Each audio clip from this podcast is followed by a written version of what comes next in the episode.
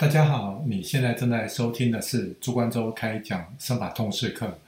我是 DCDC 生法诊所院长朱观周。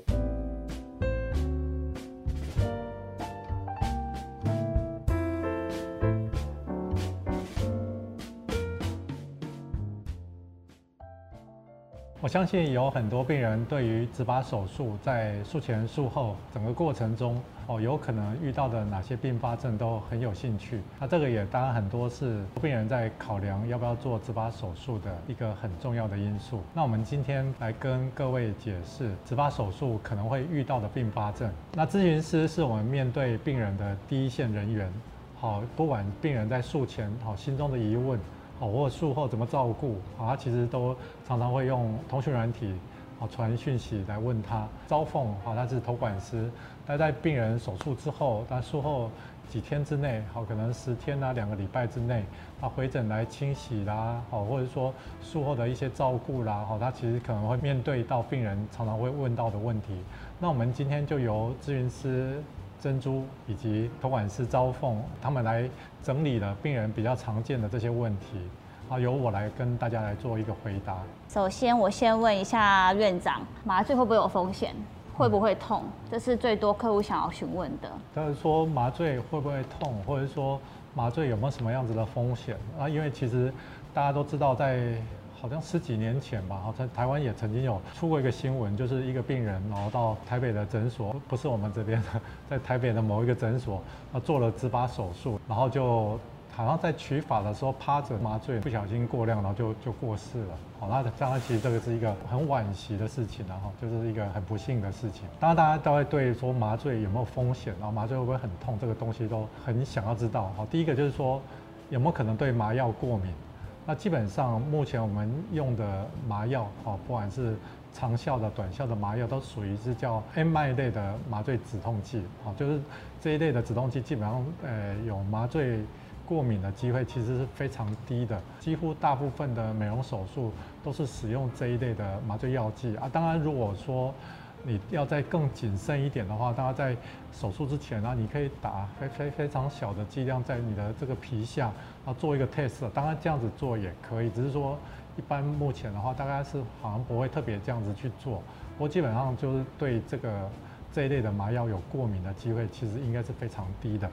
那另外一个就是麻醉药剂过量的问题，哦，过量中毒。那基本上这个事情就大条了，所以这个剂量的拿捏是非常重要的。不过，因为我们使用的剂量其实是远远低于一个人好在短期间内能够承受的最高的剂量，所以基本上在手术的过程应该是不需要太担心这样子的问题。好，那如果说是有麻醉药剂中毒过量的话，那病人会有什么样子的症状？好，第一个嘴巴周围会麻，好，然后可能开始的话舌头不听使唤，然后讲话。开始讲的不清楚，然后开始意识有一点点模糊，然后甚至的话有可能会像哦癫痫发作一样大发作，然后就整个人就是肌肉僵硬。那其实这个部分的话，当然我们在植发手术基本上是没有遇过这样子的问题。不过这个麻醉药剂中毒的这个部分的话，其实还是我们在手术的过程我们需要特别小心的。好，那第三个，当然有时候病人会问说，啊，我我会不会说哦别人打的麻药剂量有效，然后我打了没有效？基本上其实也不太会有这样子的问题啦，就是说我们需要说打多少的剂量哦，需要怎么样去去麻醉哦，可能是用神经阻断术啦，或者说是区域的麻醉啦，或者说膨胀剂等等，我们其实有一定的经验，而且我们诊所哈，我们在这个体系下所使用的麻药都是经由在早期，可能这个麻药的这个配方。我们已经用了大概十年左右，在这个十年下来，我们应该也手术过了成千上万，应该可能接接近上万例的，在这个不断的执行操作下，应该是其实证实有效，而且其实麻醉的效果应该是还蛮好的。那有时候病人或许有时候是很害怕，他当然知道就麻醉了以后就不会痛，可是他希望。连这个麻醉的过程，对针打针的这种疼痛的恐惧，其实有时候病人是很害怕的话，他希望连这个过程都不痛的话，那我们当然也有一些方式可以减轻打针的疼痛，然后可能是哦在打针的时候加上了一些局部的震动啦，或者说用一些哦非常冰的冰块去冰敷之后再打针，那这个就是我们比较常用的方式。当然有些病人的话，他可能会希望要求。啊，能不能够做哦舒眠麻醉啊，静脉麻醉？那这个也是偶尔会有病人这样子要求。那基本上在我们在诊所其实都可以执行。那我们现在也有引进的另外一种是叫笑气麻醉。那因为在国外有做过相关的研究，就是说你这个吸入的笑气，它到一定的浓度下的话，你对疼痛的这个感知感受度会减轻很多。所以我们也有笑气的麻醉。那很多病人他觉得笑气的麻醉，他对于打针的疼痛舒适感就增加了很多。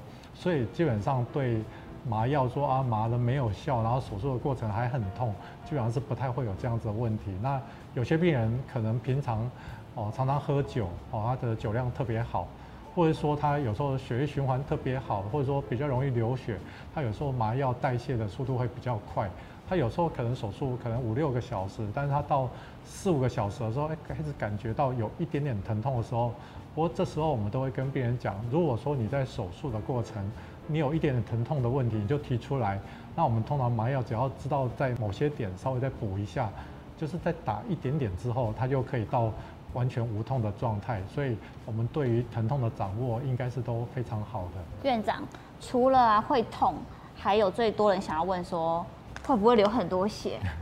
这是最多客人想要知道的。我相信啊，因为很多病人的想法就是说，既然它是一个手术，那既然手术又有有一点。好像用到皮肤啦、伤口，那感觉就会流很多血。不过基本上植疤手术算是出血量是非常少的。第一个就是说我们在手术的过程，我们是用植发笔在种植。那那这种植发笔在种植的话，它其实这个打的孔，那个种上去的这个洞，它其实是非常小。那如果说是传统美式的做法，哈，你知道美式的做法，它其实是打完洞之后，它不是用植发笔把毛囊放进去，而是用镊子。夹住毛囊，把它塞到这个洞里面去。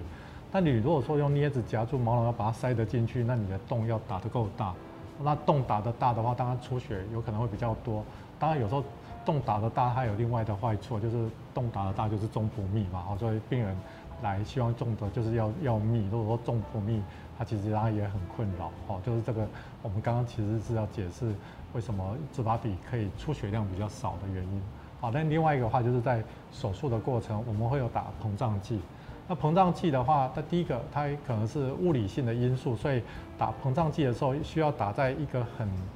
固定的一个深度。那在这个深度下的话，你用这个物理性的因素，体积的压迫来压迫到底下比较大的血管，可以让它出血减少啊。当然，另外我们在膨胀剂里面会加了哦肾上腺素，然后这肾上腺素的话，它有让血管收缩的作用。血管收缩的话，当然你在种植啊，你在打控啊，或者在取法的话，它有伤口有受伤的机会也会比较低，好，就是有出血的机会也会比较低。另外一个还有很一个很重点的话，就是说我们在手术之前，好，假设病人已经决定好预约做手术。那我们在第一个动作，我们会先帮他抽血。嗯，好，除了说全血检查，那我们会检查生化检查。那为什么全血检查呢？我们要测一下他体内的血小板啊、凝血因子啊等等。好，我们要确认他的健康的状态，他的血球啊、血液凝固等等没有什么太大的问题，那我们才会接这样子的手术。那所以我们在这个部分，手术本身其实出血是不多，可是我们还是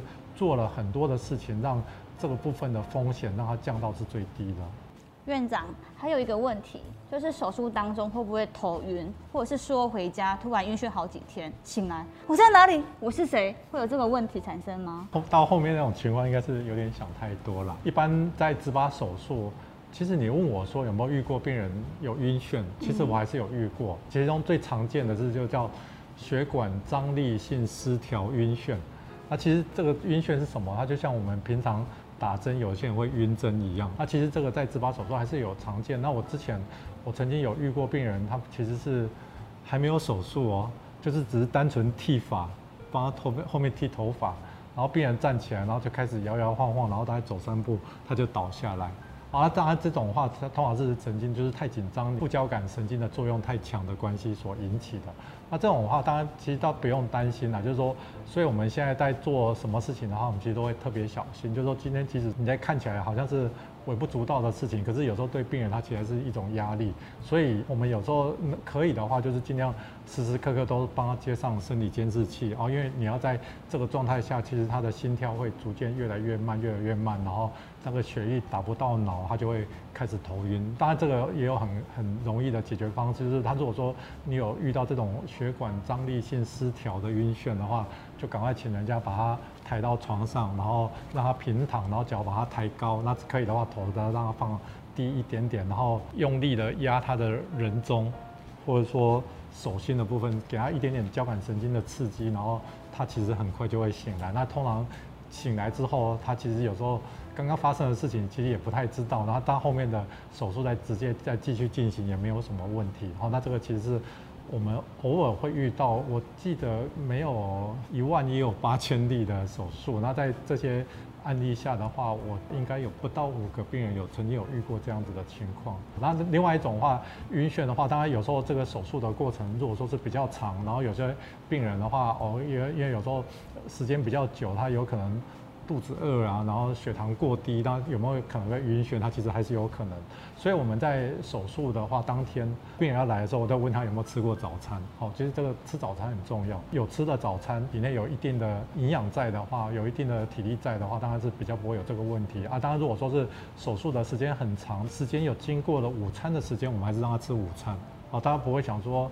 啊，好像撑一下，赶快给他做到完，然后然后什么都不吃，其实这样子是不好的，就是。该休息的时候就休息，然后该进行的就进行，我让整个手术的流程让它是变得很顺畅，然后中间该休息的休息，好好的吃顿饭之后，再下半场继续手术。那有时候我们在下半场距离手术结束可能还有一个小时，那有时候问一下病人会不会口渴，那他如果口渴，那给他一杯。葡萄汁或苹果汁，好，所以我们一般都叫苹果汁，都叫平安水。那为什么？因为这个苹果汁里面它其实有一些糖分，那其实这个还是一样适时的补充它的体力。所以我们大概做了很多的事情，就是预防好病人可能有类似晕针的这种情况，血管张力失调性的晕眩。啊，那另外一个就是我们避免哦手术的过程时间太长，病人有。低血糖的情况产生的晕眩啊，当然我们会做这样的事情。那当然我在看病人，其实术后其实都是还蛮轻松的。他就是有时候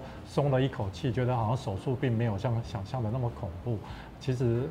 以我自己的经验好了，大家都知道我曾经做过手术嘛。然后讲我手术那天回去，理论上应该是很累，可是我那天晚上回家都睡不着。我就觉得很兴奋，然后前一天有可能睡不着，因为为了要手术，想说 这个手术下去大概也不知道怎么样。可是手术结束的话，你会觉得跟想象中的其实是还蛮不一样的。那他其实手术过程其实还算是很轻松、很平和在进行，所以术后的当然就更没有这样子的问题了哈。所以所以你也不用担心说回去怎么一觉醒来，然后 环顾四周不知道自己在哪里，不会有这样的情况。那院长，我这里有一些问题想问。像我们诊所术后，一般的客户他们都是会回来我们这里，我们会帮他做保养、做清洁。那想问一下院长，术后的伤口会有什么并发症吗？这个问题问的还蛮好的，我分几个方面来讲。好，就是说，好，第一个，当然病人有时候他们会比较担心的话是手术后的疼痛的问题，他会觉得是，哎，这个打了麻药，但麻药可能是几个小时，那回去的话会不会很痛，痛到睡不着？那基本上其实目前的手术是不太会有这样的情况。整个术后的流程，唯一可能比较痛的情况，你知道是在哪里吗？就是做 FUE 的手术。那如果说是隔天洗头，那你把后面的纱布把它拆掉了，然后你在冲水的那一刹那，有时候病人冲水那一刹那，他会觉得感觉很凉，然后好像有很尖锐的稍微。刺痛的那种感觉，但是它就是在几秒钟。然后其实如果说大家，哦，你皮肤有跌倒擦伤，你在洗澡冲水，然后水又碰到了那伤口，大概有一点点就是类似那样子的感觉。好，但但是如果说是在 FUT 的手术，其实术后因为你其实这个缝合起来，其实皮肤是没有什么伤口，所以其实不太会有这种问题。可是如果说你 FUT 的手术哦。后面头皮切得太宽了，然后缝合的时候张力很大，那确实有可能会术后会有持续的疼痛。那如果说是有这样子的问题的话，当然要 要赶快跟医师讲一下，好，那是不是哦有什么样子的问题？那通常我们在手术之前，然后因为我们会测一下病人头皮的张力，然后我们会看一下他的头皮，他在他的条件下大概能够切多宽多长，所以通常是不会让他有就是张力太大啦，或皮肤坏死啊等等的这个方面的问题，所以这个部分应该是。病人也可以，其实是可以很放心啦。好啊，如果说是 FUE，我们做 FUE 这个钻的这些小洞，因为其实这些伤口很小，每一个小洞其实都不到一 mm。你想它一 mm 多小，就是那个尺拿起来那个最小的刻度就是一 mm。那在这种一 mm 的伤口，它其实伤口愈合的比较快。那如果说在这么小的伤口，它其实隔天因为伤口还没有完全愈合，它在冲水的那种疼痛。假设病人他是希望连这样子的疼痛都不想要感受到的话，有一个方式可以解决，他其实可以等到术后两天之后或三天之后再清洗，他也比较不会有这个问题，因为这种洞其实很小，它到两三天之后其实有很多就几乎都已经。快愈合了。那第二个的话，术后的恢复，第二个是水肿的问题。隔天，然后整个眼皮都肿起来，然后额头都肿起来，然后还说啊对麻药过敏。那基本上其实这种水肿的问题，其实大概术后其实是很少会遇到啦，几几乎不太会遇到。那通常因为它这种水肿，你就是大概你额头打的这要种植的地方打的膨胀剂，它其实慢慢沿着额头流到了。眼皮啦，上眼皮啦，甚至有时候到两边颧骨的地方，然后整个头都变形。我们这边应该很少遇到吧？嗯，对，因为因为这个关系到你打膨胀剂的深度，其实这个很重要。因为你如果打的太深的话，因为因为我们打到这个哦皮肤的哦骨头上的筋筋膜底下那个地方是比较松散的。那你打得太深的话，它就是沿着这个骨头就会往下流。好，那那因为我们其实，在打针的这个部分应该是还蛮讲究的，所以我们在术后的水肿其实是几乎几乎是不太会发生。有时候病人在询问的时候，我们当然也会跟他稍微解释的比较清楚一点。